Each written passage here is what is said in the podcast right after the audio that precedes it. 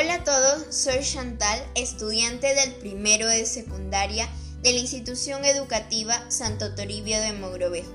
Ahora estás escuchando Alimentos sanos peruanos sin anemia. En esta oportunidad hablaremos sobre la anemia.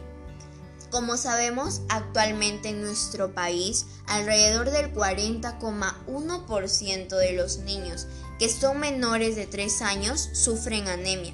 Otra cifra también a tener en cuenta es la de los adolescentes gestantes que también padecen de esta enfermedad. Asimismo, les comento que la Organización Panamericana de la Salud Física y Mental de la Persona ha considerado que la anemia tiene grandes consecuencias en la salud física y mental. Por eso, en nuestro programa vamos a conocer acerca de sus síntomas, causas y recomendaciones para evitarla. Estoy muy emocionada de compartir con ustedes este tema de suma importancia para todos nosotros. Todos alguna vez nos hemos preguntado qué es la anemia. Entonces empezamos por allí. Bueno, la anemia es una enfermedad en la cual los glóbulos rojos del cuerpo van a disminuir por debajo del nivel normal para la edad del niño. Pero, ¿cómo nos damos cuenta de que estamos con anemia o algún familiar o amigo lo padece? Pues aquí te comparto algunos síntomas. Primero encontramos la fatiga, es decir, cuando te sientes cansado y débil. Por otro lado encontramos a la piel pálida o amarillenta. Por último a los mareos o el aturdimiento. Sin embargo, podemos evitarlo, pero depende de cada uno de nosotros teniendo como base principal un estilo de vida saludable. Para ello es recomendable realizar lo siguiente. Por ejemplo, aumentar el consumo de alimentos ricos en hierro, como la sangrecita, la lenteja de palo, las espinacas, el hígado de res, la lenteja serrana, el pescado o también frutos secos como las nueces, los cuales son muy fáciles de conseguir esto ayudará para el crecimiento y desarrollo de nuestro cuerpo. Y lo más importante de consumir estos alimentos es por el hierro, ya que es capaz de fabricar hemoglobina, que es una proteína de los glóbulos rojos. También es recomendable consumir alimentos de origen animal, como la leche. También aliméntate de cuy, de la carne de res, de gallino, de cerdo ya que contienen muchas vitaminas y minerales. Por último, pero no menos importante, evita alimentarte con productos procesados como el chisito, la gaseosa, la galleta, ya que son productos modificados de su estado original y puede dañar tu salud. Con todo lo mencionado anteriormente, estoy segura que tú podrás evitar la anemia en tu familia preparando deliciosos platos y sobre todo rico en vitaminas y minerales. Finalmente te invito a estar atentos para los siguientes capítulos de nuestro podcast. El momento es ahora. Bueno, estimados oyentes, hemos llegado al final de este podcast. Me despido. Y recuerden que no más excusas y a comer saludable. Nos vemos en la próxima. Muchas gracias por escucharme.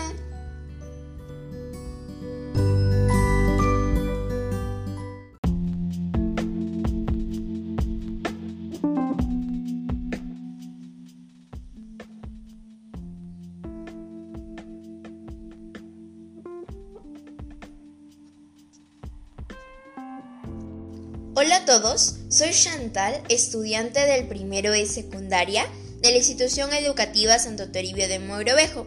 Ahora estás escuchando Construyamos un Perú mejor. Hoy hablaremos sobre los desafíos de los ejes del Bicentenario.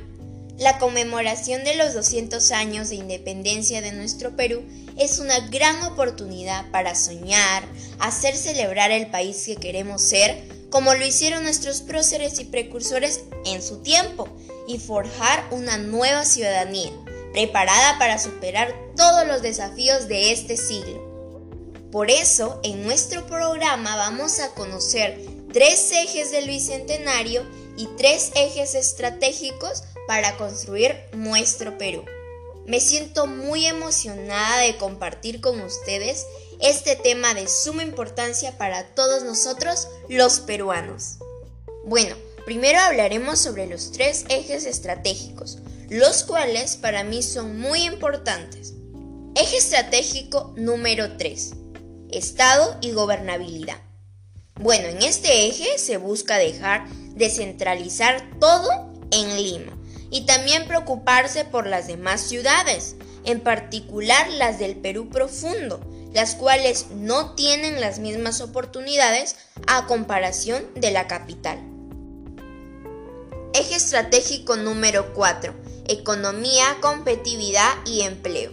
Bueno, en este eje promovemos la sostenibilidad mediante la realización de diversas actividades a través de las inversiones públicas y privadas. De esta manera vamos a generar empleos y no desempleos. Eje estratégico número 6. Recursos naturales y ambiente. Bueno, cuidar nuestra biodiversidad es fundamental para tener un buen futuro. Es por eso que este eje fomenta proteger el ambiente, haciendo un uso adecuado de los recursos naturales. Y estos van a generar el sostenimiento de la economía de nuestro país, pero de manera responsable, para lograr satisfacer las necesidades básicas de los ciudadanos. Además, queridos oyentes, tenemos los ejes del Bicentenario en relación al Perú que queremos construir. Y para mí, los más importantes son los que a continuación voy a mencionar. Número 1. Igualdad de oportunidades.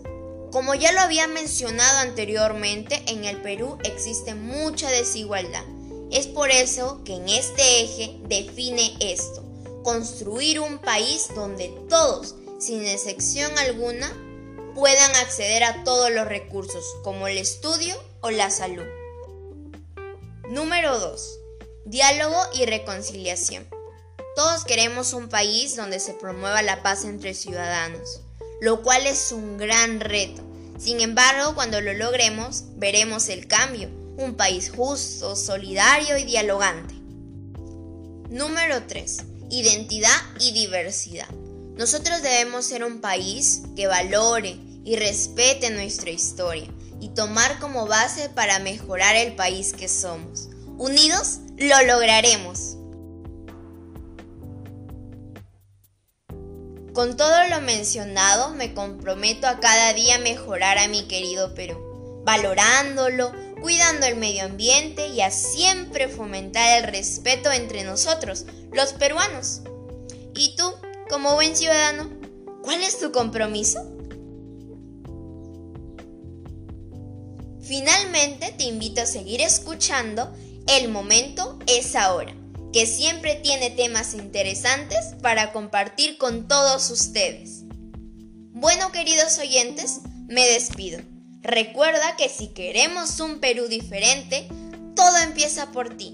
Y termino con la pregunta, ¿cuál es tu compromiso con el Perú en este bicentenario?